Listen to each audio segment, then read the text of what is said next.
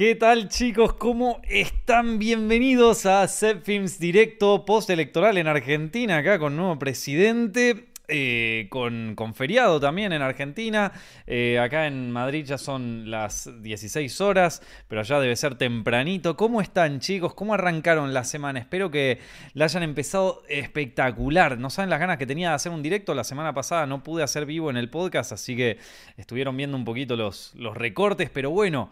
Uy, gente, eh, me, quedé con ganas de hablar de cosas porque estaba todo el clima electoral así tan fuerte durante el fin de semana y qué sé yo que dije, chi, bueno, ¿podría hablar de algo de película? ¿O quieren que este sea un podcast electoral, loco?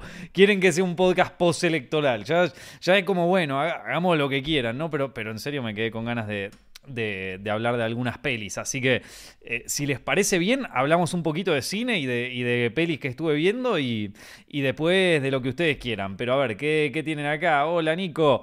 Eh, un abrazo para todos los que están viendo Set Films Directo en vivo, papá. Gracias a todos los que le ponen me gusta a este video en vivo. Ya saben que de esa manera, eh, bueno, es una forma de alimentar el algoritmo, sobre todo cuando estamos en vivo, cuando estamos en directo. Así que gracias a todos los que le ponen like eh, al video mientras están en vivo y gracias a todos los que están viendo y comentando esto, como Rodrigo Rivas, Diego García, Sad Kaiju, eh, después tenemos a The Lord Tad, Diego García, Rey Fallos, MS, Alberto, Nico Vidal, Eric, por siempre, Moira Su. Bueno, un abrazo a todos los que están comentando y poniendo likes por ahí, chicos espectacular. Bueno, a ver, primero que nada, chicos, antes que nada, lo primero que quiero que sepan, lo primero que quiero comunicarles y presten mucha atención, ¿ok?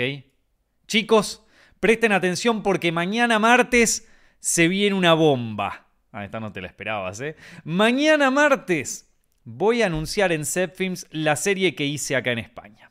Les voy a contar el título, la plataforma en la que va a ir y también les voy a dar un par de detalles importantes de la trama y el elenco. Yo creo que van a quedar remanijas y también como equipo de accionistas de Cuadrito PR les pido que compartan ese anuncio a todos los que conozcan. Nuestra tarea en Cuadrito PR esta semana va a ser difundir el anuncio y todo lo que se publique sobre esta serie se llegar a la mayor cantidad de gente posible. Si logramos que nos levante algún medio o alguna figura conocida, incluso con la coyuntura política de este momento, para nosotros va a ser una victoria total, chicos. Esa parte las dejo en sus manos. Así que atentos porque mañana, mañana se viene, gente. Finalmente puedo decir que se viene. Ay, Dios mío, qué emoción, dice Juliet. ¿A qué hora? Va a ser a las 5 de la tarde en Argentina, a las 9 de la noche en España. Eh, voy a anunciarlo. Estoy muy contento, loco. La verdad que estoy muy contento de finalmente poder anunciarlo. Eh, aparte con todo el clima electoral, yo decía, pa, loco, si no se resuelve esta cosa, es como, bueno, bien, me dejan el campo abierto, por favor, para anunciar esto. La voy a anunciar mañana mañana. El eh, o sea, y, y es que tengo ganas de contarle de esto desde hace tanto y yo creo que les va a encantar, loco. Yo creo que les va a gustar el video. Vamos a revelar algunas cositas. Voy a revelar un evento muy importante. Dentro de poco me estoy, estoy viajando nuevamente a mi queridísimo país, Argentina. Así que presten mucha, mucha, mucha atención que se viene, loco. Mañana se viene. ¿Te lo anotaste, vieja? ¿Te lo anotaste? Che, mañana Nico dijo que se viene. ¿Alguna cosa así? A ver, ¿me pueden decir si se lo anotaron, por favor? Que después pasa el podcast y te olvidas. Y después decir, oh, no, me olvidé, boludo, no, ¿cómo colgué en esta? No. ¿Te lo anotaste? A ver, ¿te lo anotaste en algún lugar? Mañana se viene. Mañana Nico anuncia. ¿Te lo anotaste? Bien, papá, bien Jordi ahí que me dijo, sí, anotado. ¿Qué género será, Nico? Lo voy a revelar mañana. Así que mañana atento, papá. Atentísimo. Tres años estuve con esto. Tres. Así que ya lo agendé en el celu, tira alarma, sí, muy bien. Eh, va a ser un video en Zepfilms, chicos. Lo voy a subir en, en el canal principal de YouTube, en Zepfilms. Estén atentos. Pero recontra, ya me lo tatué en el, en el brazo. Muy bien, muy bien. Anotadísimo, dice Ivo. Perfecto. Me lo anoté y más tarde me lo tatúo. Espectacular. Eh, bien, bien, bien, chicos. Bien, ese va a ser el anuncio. Se viene el anuncio mañana.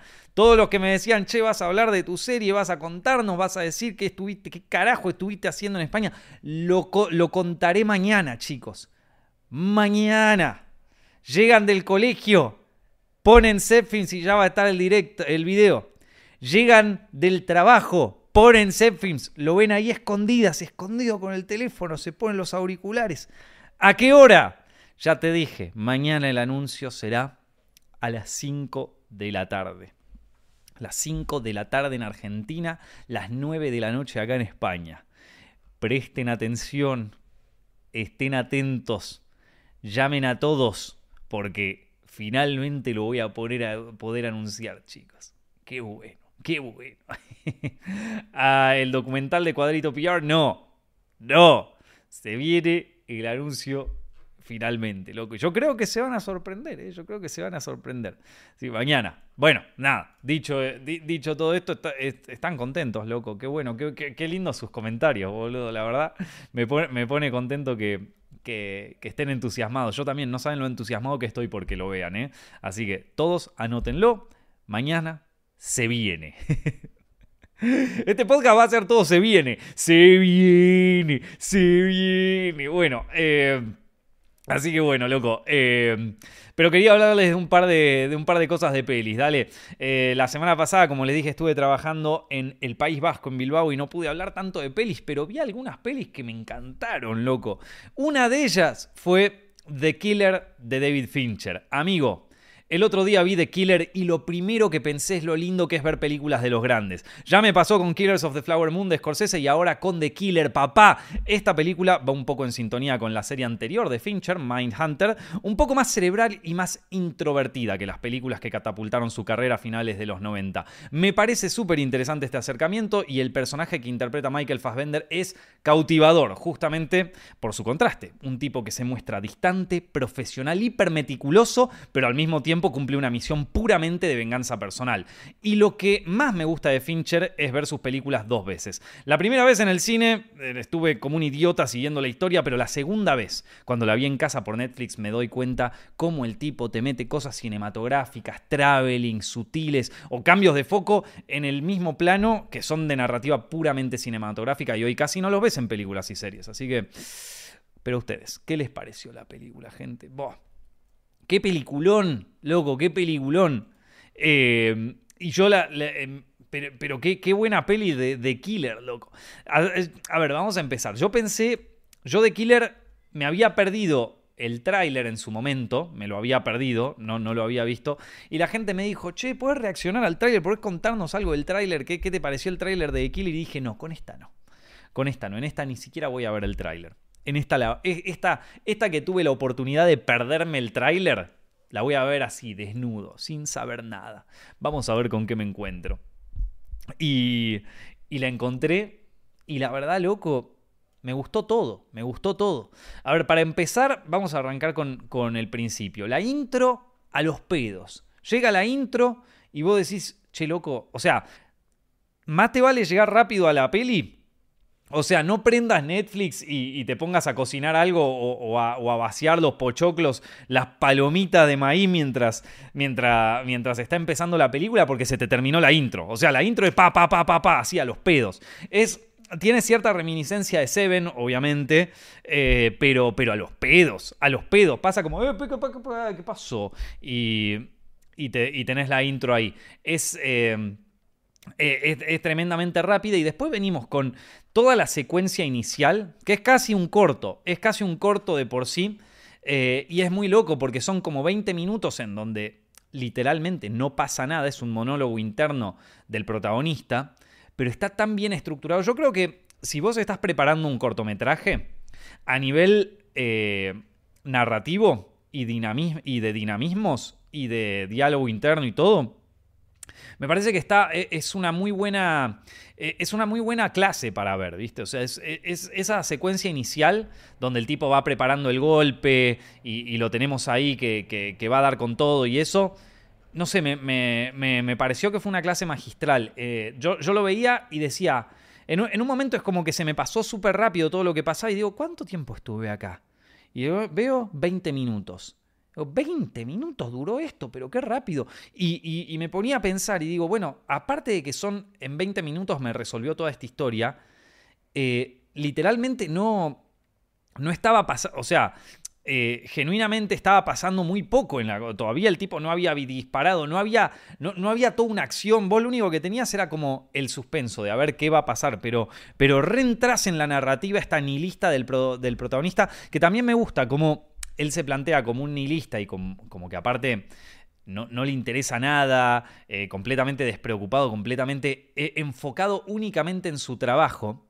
Que, es un poco, para mí es un poco como la temática de la película, es como, eh, y que también tiene un poco que ver con, con la, actualidad en algún punto, solo que llevado un, poco al extremo, pero esta, esta la, la, cultura del, del del trabajo, así como de, de todo es trabajo, de eh, entonces el tipo se plantea como súper meticuloso, todo esto es un trabajo, pero en realidad eso es para justificar una venganza puramente personal, o sea, es una venganza que el tipo tiene eh, contra, los que, contra los que atentaron contra su pareja y, y, no hay nada de profesional ahí, o sea, es solamente voy para vengarme de estos hijos de puta, o sea, es una historia de venganza, vendría a ser un Kill Bill, pero hecha por un tipo que se cree que es súper, o sea, como que te lo plantea como no, no, loco, le está le está encontrando una lógica a sus sentimientos, ¿viste? O sea, y eso, e, esa, esa dicotomía del personaje a mí me fascina, de que trata de... Em, trata de encontrarle lógica a todo, a todos sus pensamientos y a todos sus sentimientos, ¿viste? Y a diferencia de, por ejemplo, una película como Kill Bill, en donde la protagonista directamente es voy a matarlo a Bill porque este hijo de puta, y después cuando lo está por matar dice, ay no, pero sigo enamorada de él. O sea, es como, eh, es los sentimientos a flor de piel. Bueno, esta es la represión de los sentimientos a flor de piel, eh, que la justifica aparte con una... Eh, con, dándole un valor mercantilista, en el sentido de, bueno, loco, esto es trabajo, esto, esto no es una cosa personal, esto es trabajo, esto es lo que es así. Eh, y es, a mí me sorprende porque es una, una forma de pensar que, digo, yo en, esta, en, esta, en este mundo, sobre todo, en este mundo de ahora, el tema de de crear tu propio negocio, de hacer tus propios, de, ser tu propio jefe, con la clásica, ¿viste?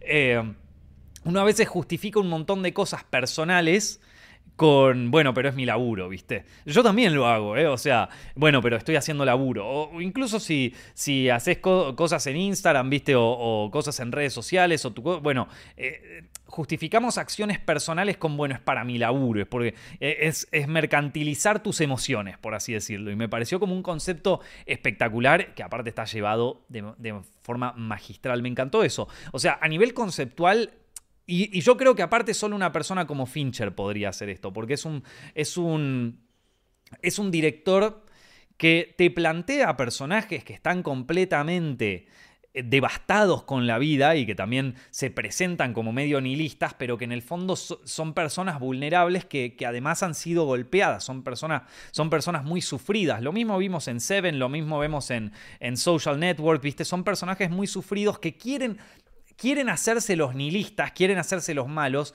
pero en realidad son unos pobres tipos. Lo mismo eh, pasa en The Social Network cuando al final viste todo el quilombo de la película, todo el coso, y el loco está viendo el perfil de la, de, la exnovia, que obviamente eso en, la vida real no pasó. Digo, Mark Zuckerberg es un robot, le chupa un huevo su novia, le chupa un huevo sus amistades. Pero bueno, en, eh, eh, eso es una, una temática muy, muy Fincher que, que yo la vi muy bien. Ahora, a nivel cómo está estructurada eh, cinematográficamente, la película es mucho más parecida eh, a Mindhunter, si se quiere. ¿sí? No, no, no es...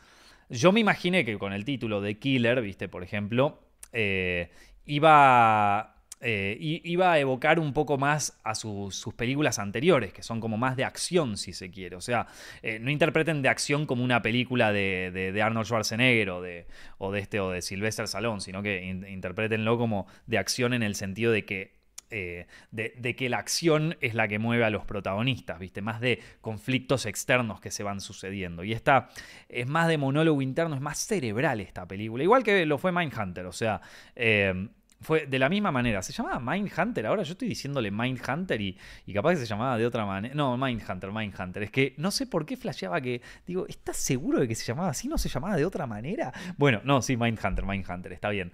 Y. Y eso, eh, bueno, como les decía, cinematográficamente la, peli se, muestra en ese sentido como más. Eh, bueno, como más. Eh, cerebral, si se quiere. Yo creo que esa es la forma de describirla, eh, más parecida a Mindhunter que a Seven o a las películas anteriores, que yo creo que también, de nuevo, ¿se acuerdan que nosotros veníamos analizando el cine de terror, cómo fue pasando del el extranjero hacia el individuo el terror. Vieron, al principio el terror estaba en el afuera, en lo extraño, y a medida que fue avanzando la historia del cine y el, cine de terror, es como que los directores se interesaron cada vez más en el terror dentro del individuo, fue cada vez más hacia adentro, ¿vieron? Bueno, lo mismo creo que sucede acá con la filmografía de Fincher. A mí me parece que eh, él estaba eh, originalmente en los comienzos de su carrera, él estaba más interesado en eh, como si yo te dijera en el mensaje externo que daban sus protagonistas, y ahora siento que en sus últimos años de carrera, desde Social Network para acá, él está más interesado en el conflicto interno de los personajes y, en, la narrativa interna, lo que ocurre eh, justamente en esta película, en el monólogo interno del, protagonista. Eh, a ver qué me están, qué me están comentando ustedes. Eh, me gustó bastante, pero el final me dejó como, ok, ya es todo. Pero muy buena peli. Son de esas que te hacen sumergirte y no te das cuenta cuánto tiempo pasó. Es que Fincher tiene eso de que es un genio a la hora de montar. Pasa lo mismo con Mank, ponele. O sea, eh, con Mank es una peli que va pasando y vos ni te diste cuenta. Eh, tiene una fluidez para el montaje Fincher una fluidez, que es otra de esas cosas para entender, para, para no para entender, sino para, eh, para estudiar, ¿sí?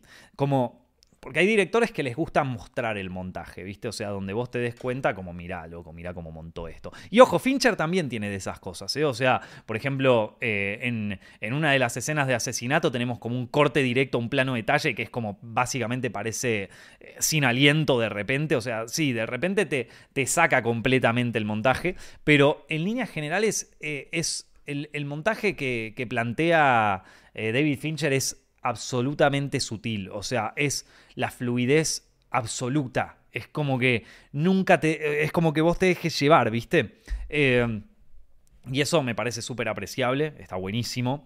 Eh, cuando sale bien es espectacular. Eh, el eh, que dicen acá, eh, hola Nico, eh, de esto de acá estoy viendo, la película es plana, sin grandes quiebres de intensidad, alguna pelea, quizás esto aumenta la sensación de asesino frío y calculador. Obviamente, Tomás, eso está recontra, está recontra pensado, de loco es como todo el tiempo frío, todo el tiempo calculador, y sin embargo, bueno, la escena de pelea es espectacular, loco. Anda a hacerte vos. Yo justamente mientras veía la escena de pelea digo, pa, loco, eh, por un lado estaba diciendo qué cracks los locos que hicieron John Wick, porque después de hacer John Wick, ninguna escena de, pelea, ninguna escena de pelea está a la altura. Es como ni siquiera Fincher, que es un director con todas las capacidades del planeta, te puede hacer una escena de pelea como las de John Wick. O sea, por un lado eso, que no, no es por desmerecer a, a David Fincher, al contrario, para mí es un directorazo David Fincher, pero es increíble lo que, lograron, lo que logró Chad Stahelski con, con, con, las escenas de pelea en John Wick. Llegó a un nivel estratosférico, un puto genio, eh, el, de, lo mejor que vamos a ver en la historia. Eh, y... Eh, entonces, por un lado pensaba eso, pero por otro lado decía, va, loco, qué, qué bien estructurada que está esta secuencia de pelea. La cantidad, o sea, de nuevo, cuando vos tenés una secuencia de pelea, tenés caos, tenés caos total, ¿viste? Lo que hacen en John Wick muchas veces es ese caos ordenarlo en una coreografía, que lo hacen para sacarse, o sea, es para sacarse el sombrero, lo hacen espectacular. Fincher en esta película este caos lo ordena a través del montaje.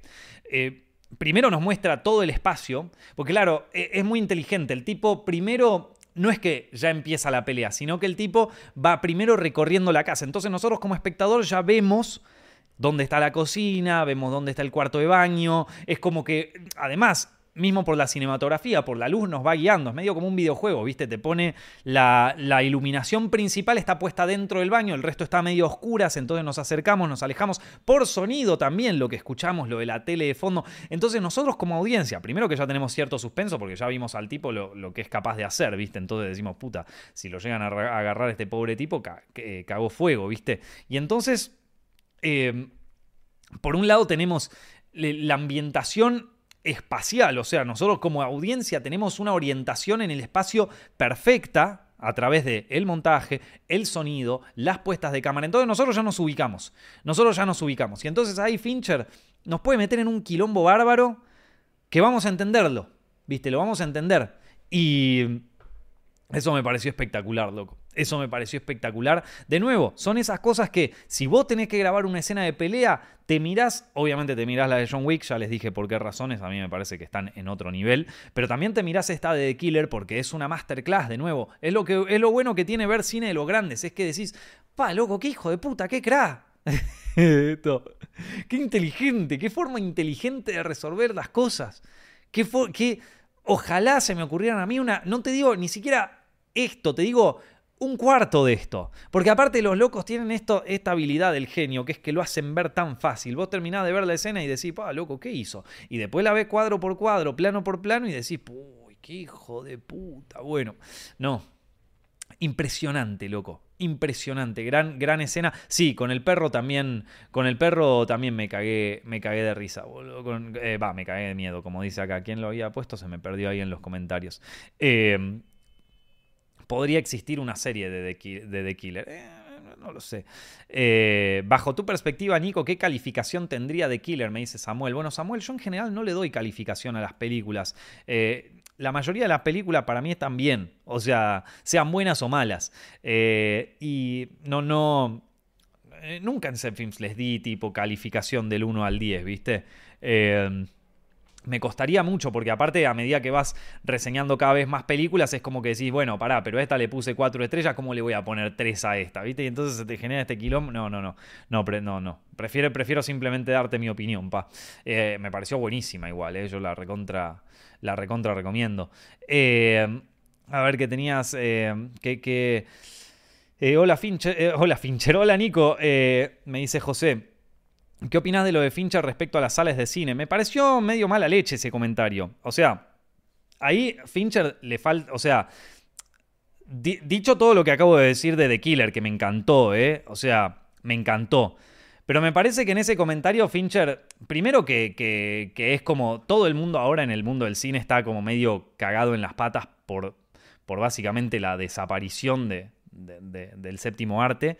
Y tener una figura tan imponente como Fincher ahí diciendo cosas así, no sé, me parece que no suma. O sea, yo prefiero mil veces a alguien como Tom Cruise que te dice, sí, loco, andaba ver Barbenheimer, doble función, qué sé yo, viste. Que, que decirte, mira, amigo, ni vayas al cine. Ahí se olvidó de decir Fincher, no vayas al cine porque si no Netflix me deja de pagar la fortuna que me pagó. O sea, y aparte el loco dice, acá yo estoy en contra. Digo, el loco dice, te, eh, eh, las plataformas tipo Netflix tienen el mejor control de calidad. Sí, la concha de tu madre. Eso si tenés absolutamente, si tenés una productora que, que puede gastar millones en clearance, en un montón de cosas. Yo tuve una, una, serie para una plataforma, mañana les voy a revelar cuál, esto mañana se va a revelar todo. Y el quilombo, que es, el quilombo, que es toda la parte administrativa, tanto de clearance como de formato, como de postproducción, como todo lo que sería la parte burocrática, si se quiere, eh, si no tenés una productora que es una bestialidad, eh, es un dolor de huevo gigante. Es un dolor de huevo gigante. Entonces, bueno, eh, Chicos, les recuerdo que si, tienen ganas podemos hablar eh, sobre las elecciones más tarde cuando termine el podcast, pero por el momento les voy a agradecer de que no me, de spameen el, chat y, voy, a, voy a banearlos a los que spamean así. Eh, no de mala onda, o sea, Estoy, contento eh, con, que estén contentos. La verdad me pone, contento de que, varios libertarios acá del chat y de Coso estén alegres con la elección eh, y estén esperanzados, eh, pero, pero si quieren, lo, pero lo vamos a tener que, dejar para más tarde. Ahora estamos hablando de The Killer, papá. Eh, más, más, tarde, si quieren, hablamos de eso. ustedes ya saben igual, más, más que nada mi opinión, pero bueno. ¿Qué les iba a decir? Bueno, dicho esto, eh, algo, algo que tenía más que hablar sobre. Bueno, es que la verdad tenía bastantes cosas que, hablar de The Killer, pero es que si no, nos vamos a quedar toda la, toda la hora hablando de, esa. Eh, sí, yo tampoco sé qué dijo de los cines. Eh, básicamente dijo que, el cine ya fue y que aguante Netflix. A ver, David Fincher Cines. Así, así le. Acá. Dice.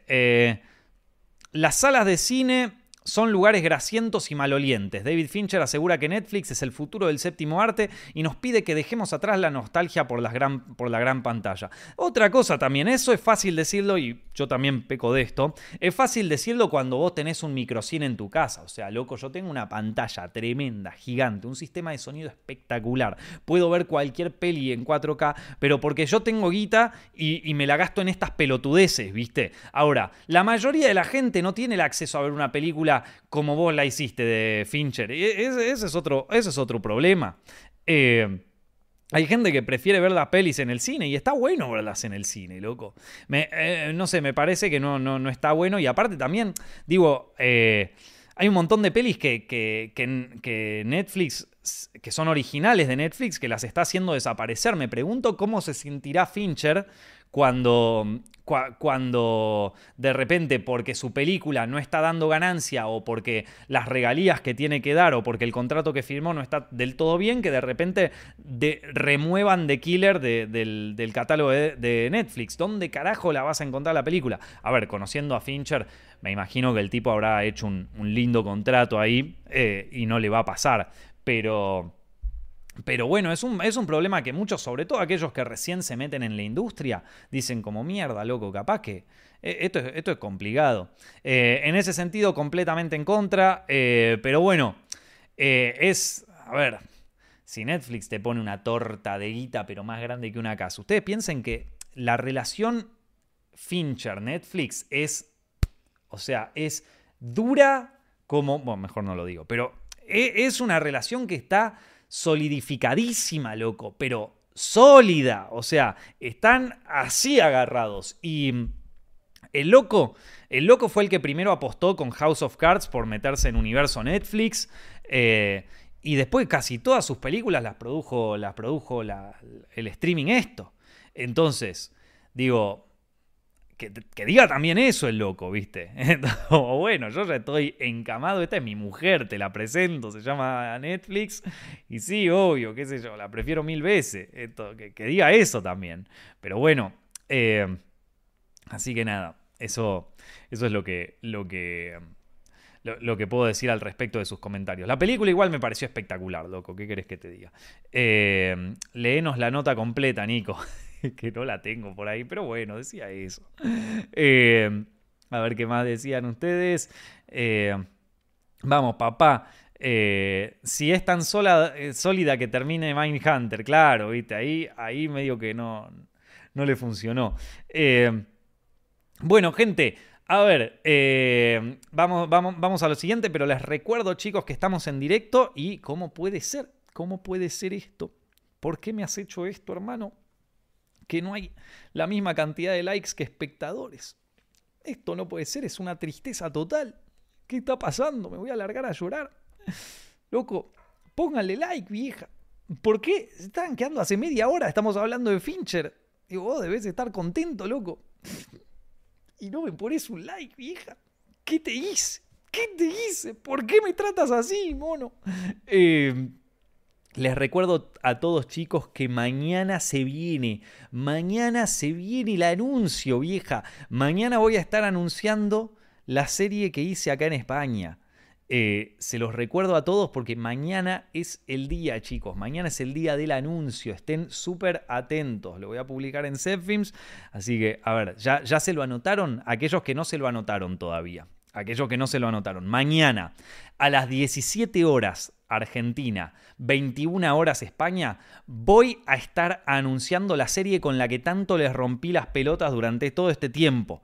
Todo, eh, todo este tiempo le estuve rompiendo las bolas. Bueno, mañana la voy a anunciar. Van a saber el título, van a saber en qué plataforma va a estar, van a saber de qué se trata, van a ver un poquito de material y les voy a contar sobre un evento es un evento limitado, con espacios limitados, así que estén súper atentos también a eso, loco. Estén súper atentos a todos. Ya me lo anoté, dice Gasti. Muy bien.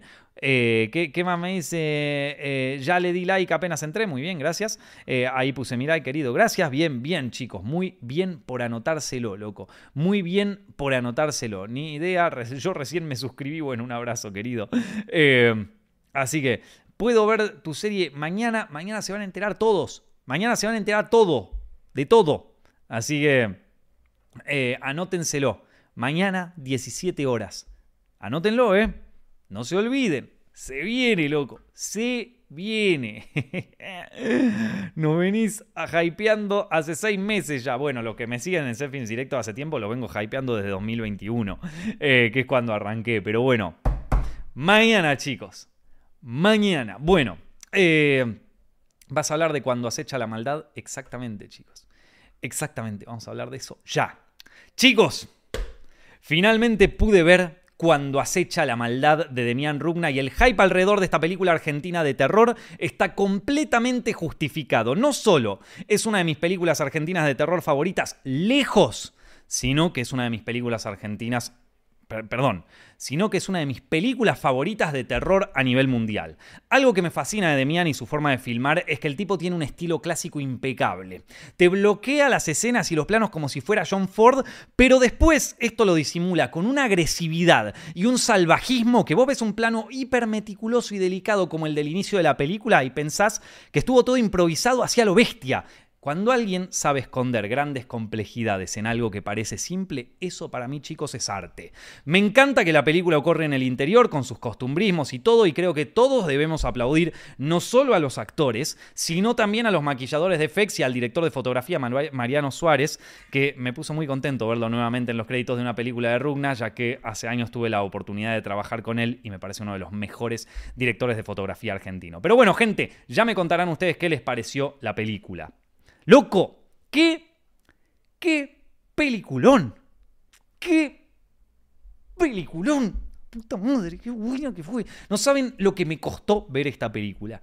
Mi, cuando yo me enteré que salía, ya venía, ya venía con el rum rum, viste, porque aparte es, es, el director de Aterrados, ¿viste? Y es un peliculón Aterrados. Y yo decía, pa, loco, se viene. Y la quería ver en Siches. Pero ¿sabes qué? Justo la presentaron en Siches el día que yo me fui. O sea, yo me iba de Siches y presentan la película. No, me quería matar, me quería matar, me la perdí ahí. Y le mandé, y le mandé un mensaje al director y le mandé un mensaje a todos ahí en la, en la productora a ver si me podían pasar un, un link, alguna cosa para verla. Y ni pelota, ni pelota. Y entonces dije, como sabes qué, voy a, voy a llamar a Mico. Y me la, me la terminó pasando un distribuidor, que no voy a decir quién fue, pero eh, me la terminó pasando él. Pero claro, como era una de estas para visionado de, distribuidoras, estaba medio en mala calidad y entonces dije, ¿sabes qué? La voy a ver en Shudder.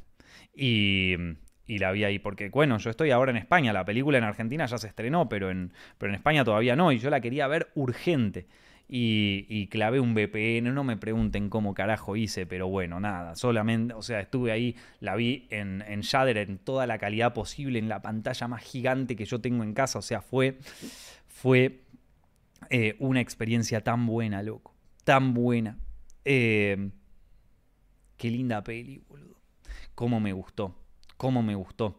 Eh, a ver, muchas cosas para decir muchas cosas. El plano inicial, Es una película que arranca con quilombo. Es una película que arranca, en, arranca y es un quilombo. arranca esa peli y es un quilombo. Eh, es buenísimo como empieza. Es buenísimo porque ya, ya empieza. Ya empieza con bardo. Ni, ni siquiera te. Y eh, está muy buena. De nuevo, yo les estoy contando para, para aprender de cómo hacer películas, ¿viste? Este loco te enseña a hacer pelis. Porque te da toda la introducción. En vez de mostrarte a los personajes diciendo, bueno, yo soy tal, hago tal cosa, viste, qué sé yo. No, arranca con acción. O sea, vamos derecho de una a la acción. Y. Y, después pasamos al, personaje este del. De, ¿Cómo se llama? Del, del primer embichado, si se quiere, del primer encarnado que. Mm, personaje hecho todo con FX prácticos re turbio, está, está buenísimo, está buenísimo, me gustó. Aparte, yo que tengo familia que trabaja en el campo, he ido muchas veces al campo, al interior, eh, a visitarlos y todo, y me encanta, o sea, me encanta ese, eh, ese fondo de la llanura, viste, de, del, campo que es muy argentino y después el pueblo es muy es en ese sentido me encantó el me, fascinó de hecho el, el eh, que el setting fuera en el campo, que no fuera ni en la ciudad de Buenos Aires, ni tampoco fuera en una metrópolis, ni tampoco fuera eh, de época, sino que es algo bien, bien argentino, es en el campo y vos te das cuenta que es el campo en la, en la República Argentina, quizás en la llanura pampeana, andás a ver vos, pero... Pero estaba, eh, en ese sentido ya me había gustado mucho, ya me gustó mucho la, la cómo arranca y como les digo, eh, si vos ves las escenas de la película, eh, Rugna tiene, que también ocurren aterrados, lo que tiene el loco es que en algún punto se parece a Cifrón por lo meticuloso que es a la hora de crear un plano o a la hora de crear una secuencia, pero a diferencia de Cifrón, Cifrón te lo hace, a ver, Cifrón te filma una escena y vos decís, este loco es Hitchcock. O sea, este tipo te la filma con un clasicismo que vos eh, te pone orgulloso porque vos ves relatos salvajes, ves un traveling hacia el costado que va narrando la historia solo con el traveling y decís, boludo, esto es esto es John Ford, ¿entendés? O sea, este tipo tiene el clasicismo americano, pero revalorizado en la actualidad, te diría que es, eh, Cifrón es un director más americano que los americanos, o sea, es tremendo. Ahora, Runa hace algo parecido, porque también tiene esto de bloquear escenas, de poner un personaje adelante y otro atrás como para marcar la escena, lo que se dice bloquear una escena. Eh, tiene una conciencia de la puesta en escena y de todo que está muy marcada y también, de nuevo, muy americano en ese sentido. Pero la diferencia de Cifrón es que el loco sobre eso pone una capa de salvajismo que de repente te lo mezcla con una cámara en mano y de repente la cámara se mueve medio así todo. y y le da un toque que para mí, o sea, la sensación que da, si vos, si vos no... Si vos no estás atento a cómo está desarrollada la escena, la sensación que te da a priori es que, che, loco, el, tipo metió la cámara y lo improvisó todo, ¿viste? Te hace sentir un poco como te hace sentir Gaspar Noé a veces, ¿viste? Que, que vos decís, che, esta escena parece que está toda improvisada y no, después te das cuenta es un plano secuencia más meticuloso, un quilombo, ¿viste? Y tiene como esa dosis de, de que de repente algo muy, muy, muy eh, sólido. Se le, se le, o sea, es, un gran ordenador de caos, de nuevo, un, gran ordenador de caos. O, perdón, perdón, perdón, perdón, al revés, un gran caotizador de orden, ahí está, un gran caotizador de hombre.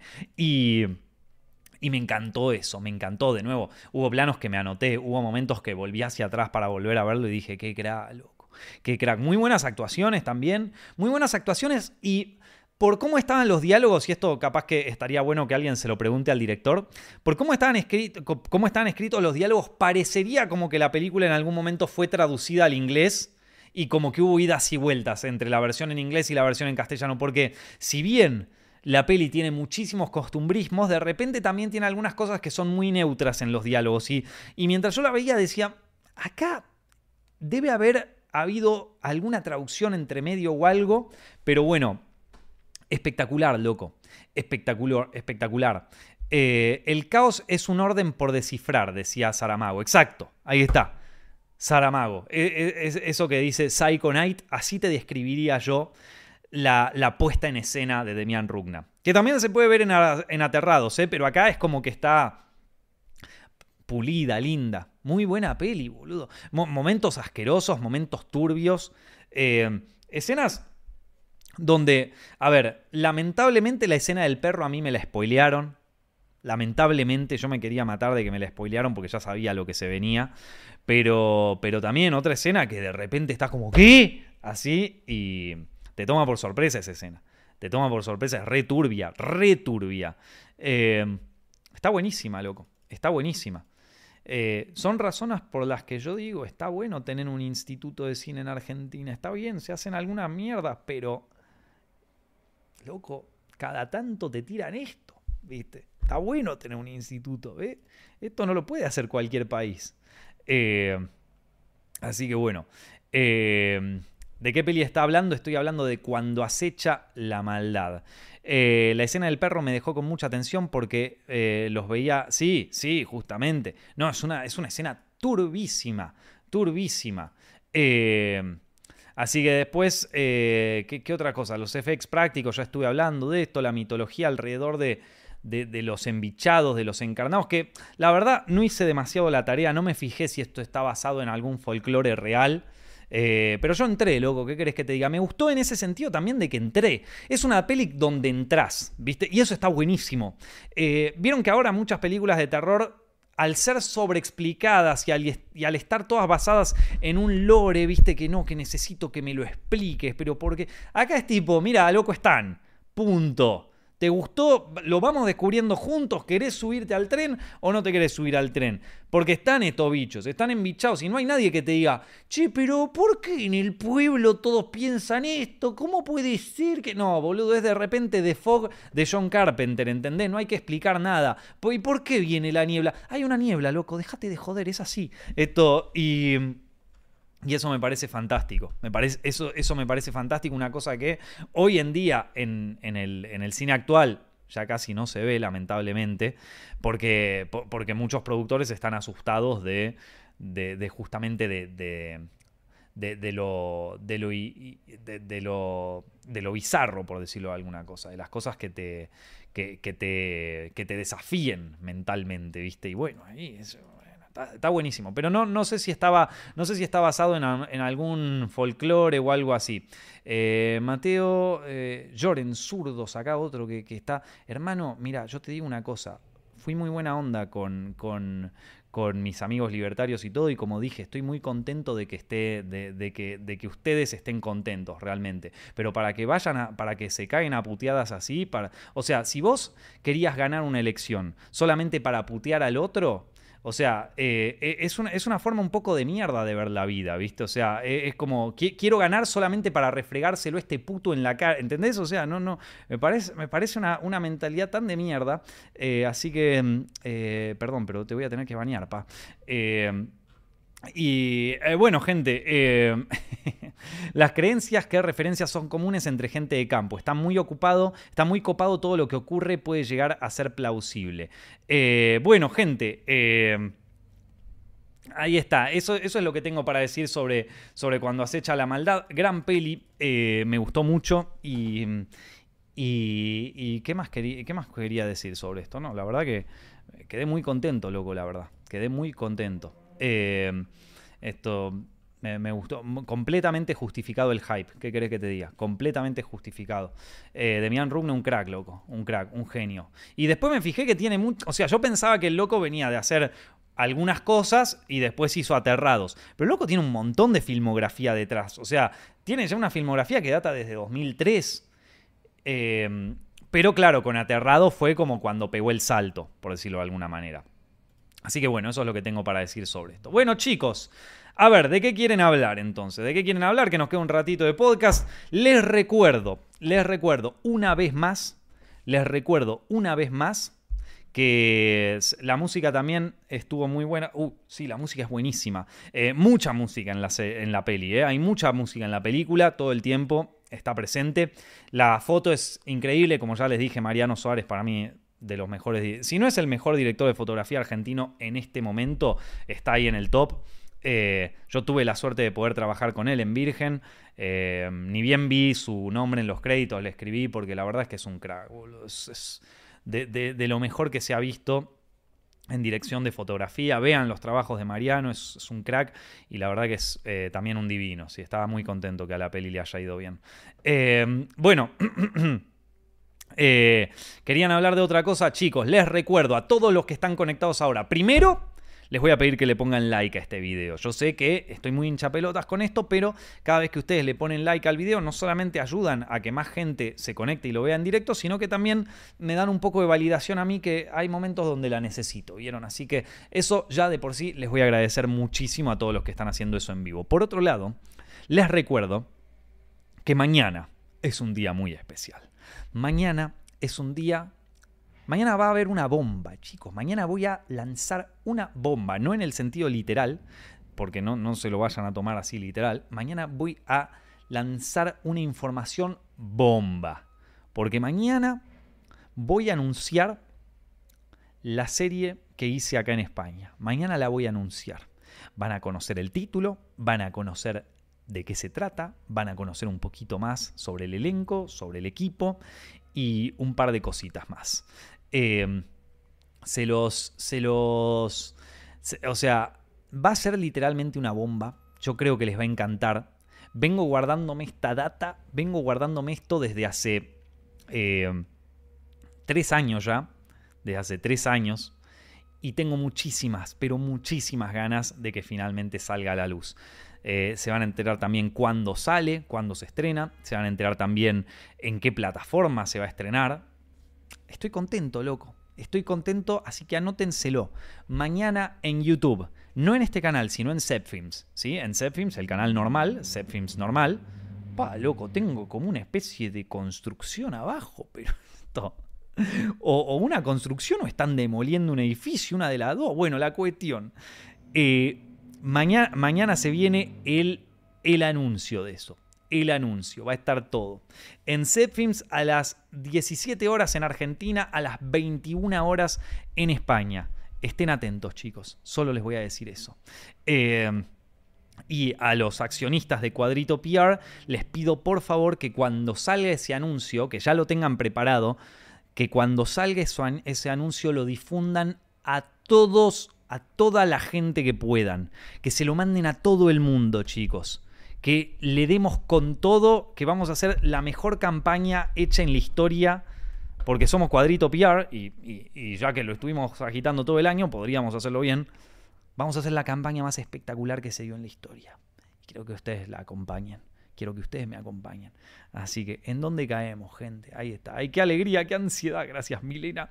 Eh, Así que, Nico, mañana puedes ya llegar a salvar el día o mejorarlo porque juega la selección contra Brasil. Esperemos que sí, loco. Esperemos que sí. Eh, vamos a ver qué pasa. Pero bueno, eh, ahí lo tienen, loco. La campaña más mercenaria. Así que bueno, se lo cuento. Bueno, tema post elecciones. Eh, ya, que, eh, ya que teníamos a varios contentos. Bueno, por un lado yo sé que este canal es frecuentado por muchos, por muchos libertarios, yo sé que mi perfil de Instagram también, así que a todos eh, aquellos libertarios en la, en la audiencia, bueno, los, felicito por una elección copada. Se, ve que han encontrado un, hueco dentro de, dentro de la política argentina que nadie estaba mirando y lo supieron aprovechar, cosa que normalmente hace el peronismo, pero esta vez se, no se dieron cuenta. Un montón de, gente dentro del espacio peronista se dio cuenta, eh, que con, mayor o menor cantidad de puteadas se dio cuenta de esa, eh, habilidad que tuvo el espacio libertario para notar eso. Incluso Ofelia Fernández eh, llegó a admitir que se cometieron varios errores y que tienen que hacer una introspección ahí. entonces, en ese sentido, los felicito, chicos. Han, han, logrado eso ya saben que eh, no, no, no soy muy fan de mi ley, no, no, confío mucho en una persona así, ni tampoco me, copa tanto, pero saben que, ya, ya se los dije, eh, en la medida que al país le vaya bien, si, el loco hace las cosas bien eh, y al país le va bien, estaremos contentos. Yo no, no, no, creo que vaya a pasar eso, pero de todas maneras como argentino que soy, deseo que, que, las cosas le salgan bien, ¿viste? Eh, así que eh, hay muchos que, o sea, me, parece bien esto de plantarse como, como, oposición. Eh, es difícil ser oposición cuando estuviste acostumbrado durante casi 20 años a ser gobierno, pero, pero bueno, ahora toca ser oposición, loco, y hay que ser oposición. Esto, y ya está.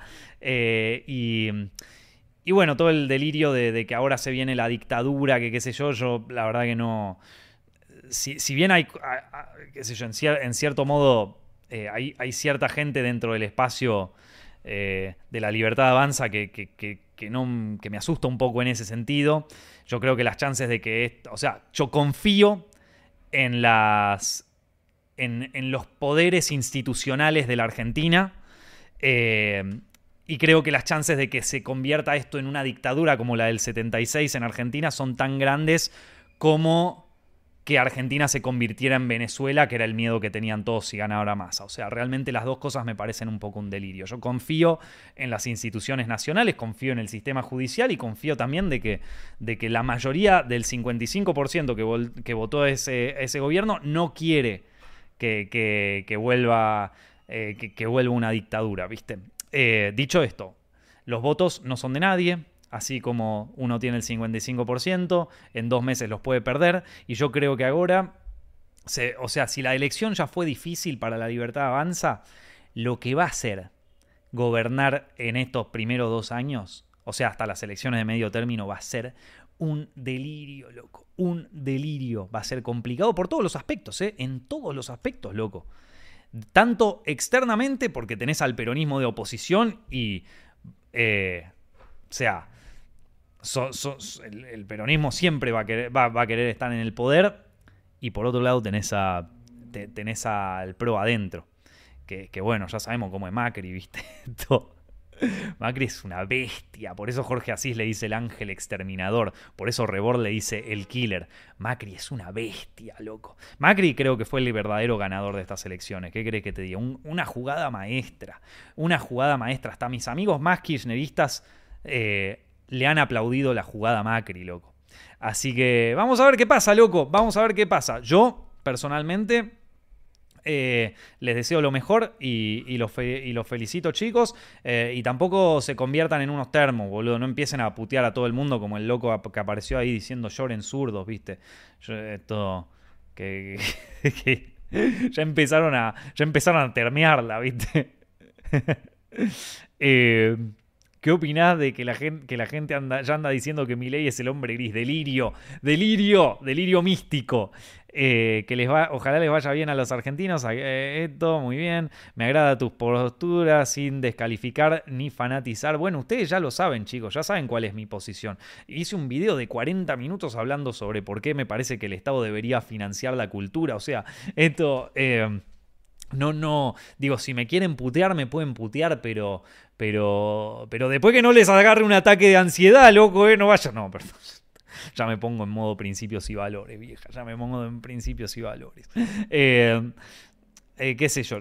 vamos a ver. Eh, ya no volvés a Argentina, Nico. Tengo, a ver, yo a Argentina vuelvo todo el tiempo, gente. Yo voy y vengo todo el tiempo a Argentina.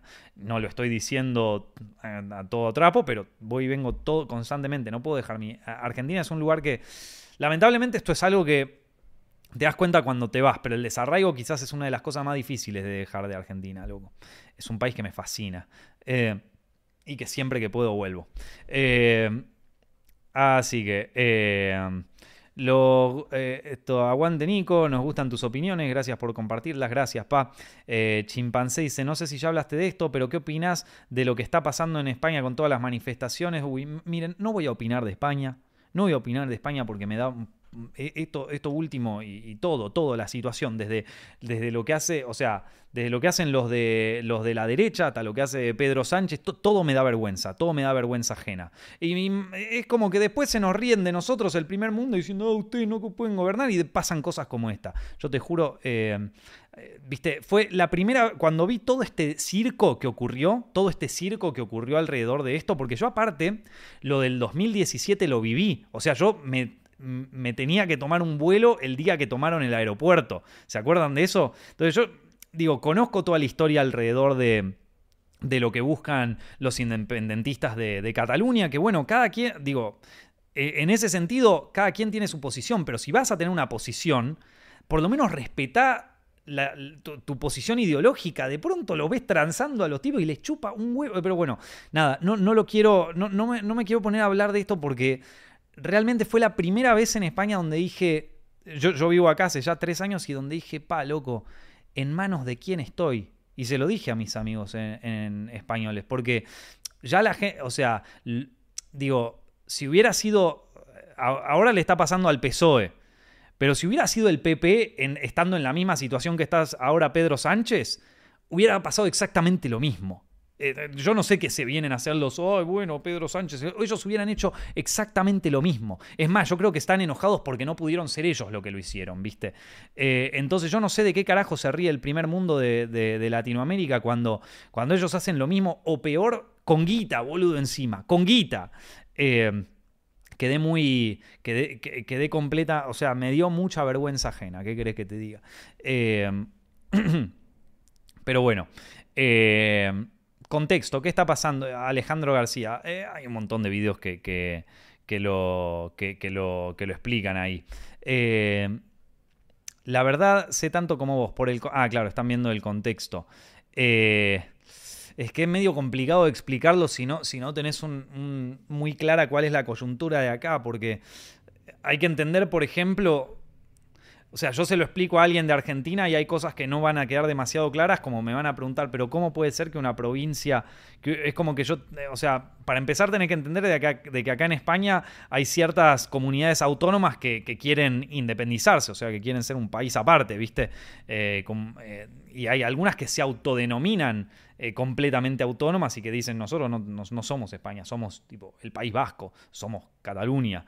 y eso en Argentina es es muy difícil trasladarse mentalmente a esa, a esa postura, porque nosotros en Argentina, bueno, siempre jodemos eh, que Córdoba se va a independizar, todo eso, pero en líneas generales tenemos una visión unificadora del país. Y, también hay que, también tienen, hay otras cosas que, qué sé yo, viste, acá la, bandera de España está muy asociada eh, al, proceso militar, a todo el franquismo, viste, cosa que en Argentina no. Eh, entonces hay eh, hay que. Eh, es como para ponerte en contexto acá, podríamos, tenemos que hacer un directo separado. Lo único que te puedo decir es que el pasto no está tan verde acá en Europa como, como uno se imaginaría.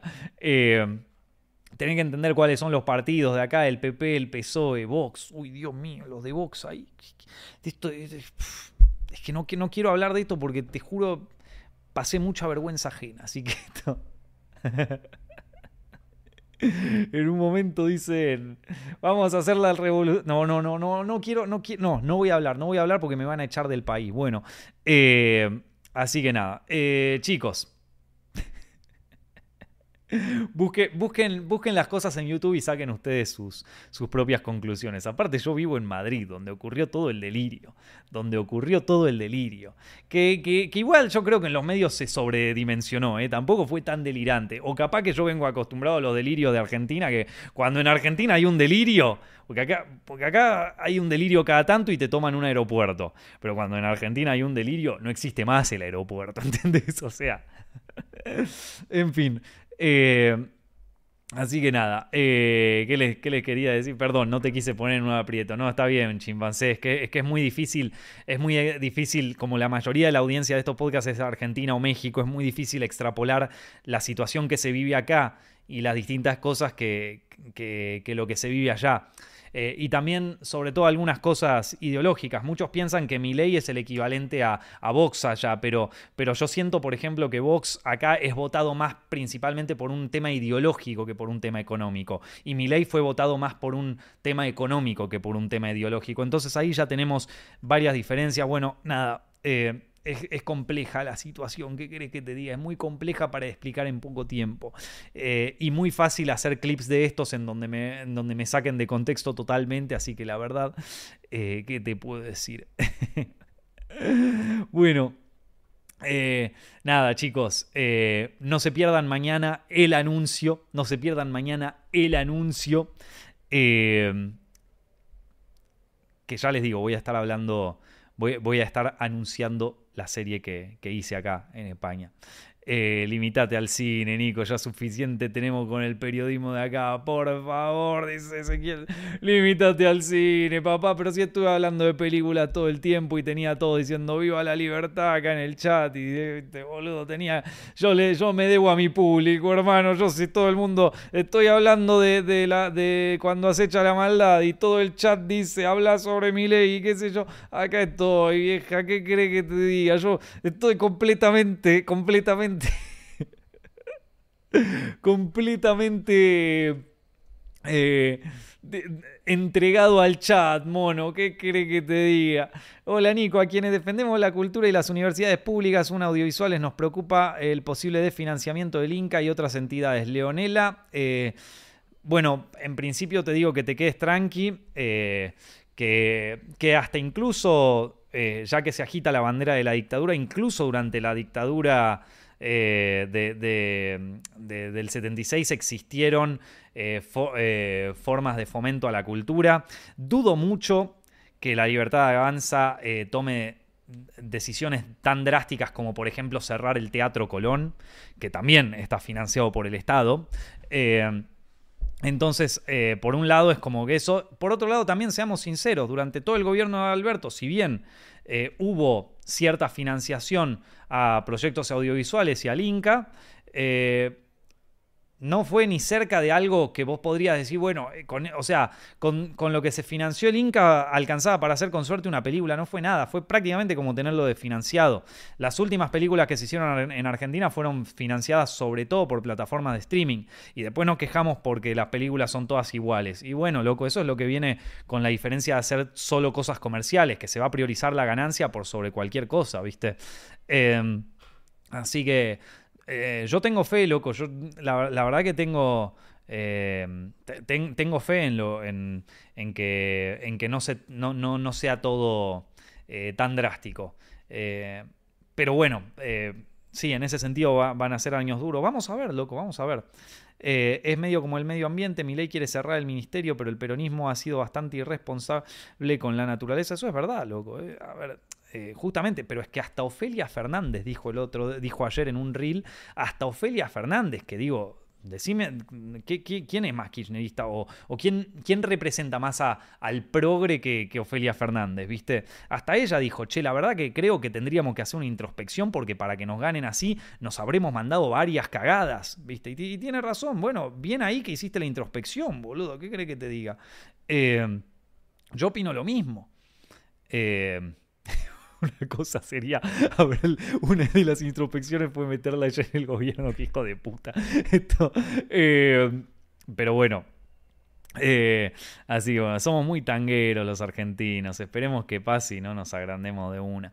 Eh, está bien, está bien. Bueno, chicos, nada. Espero que la hayan pasado bien en este directo. Estén atentos mañana, anótenselo. Martes a las 17 horas Argentina, 21 horas en España. Se va, voy a anunciar la serie que dirigí. Estén súper atentos, chicos. Les mando un abrazo enorme. Nos estamos viendo en el próximo podcast.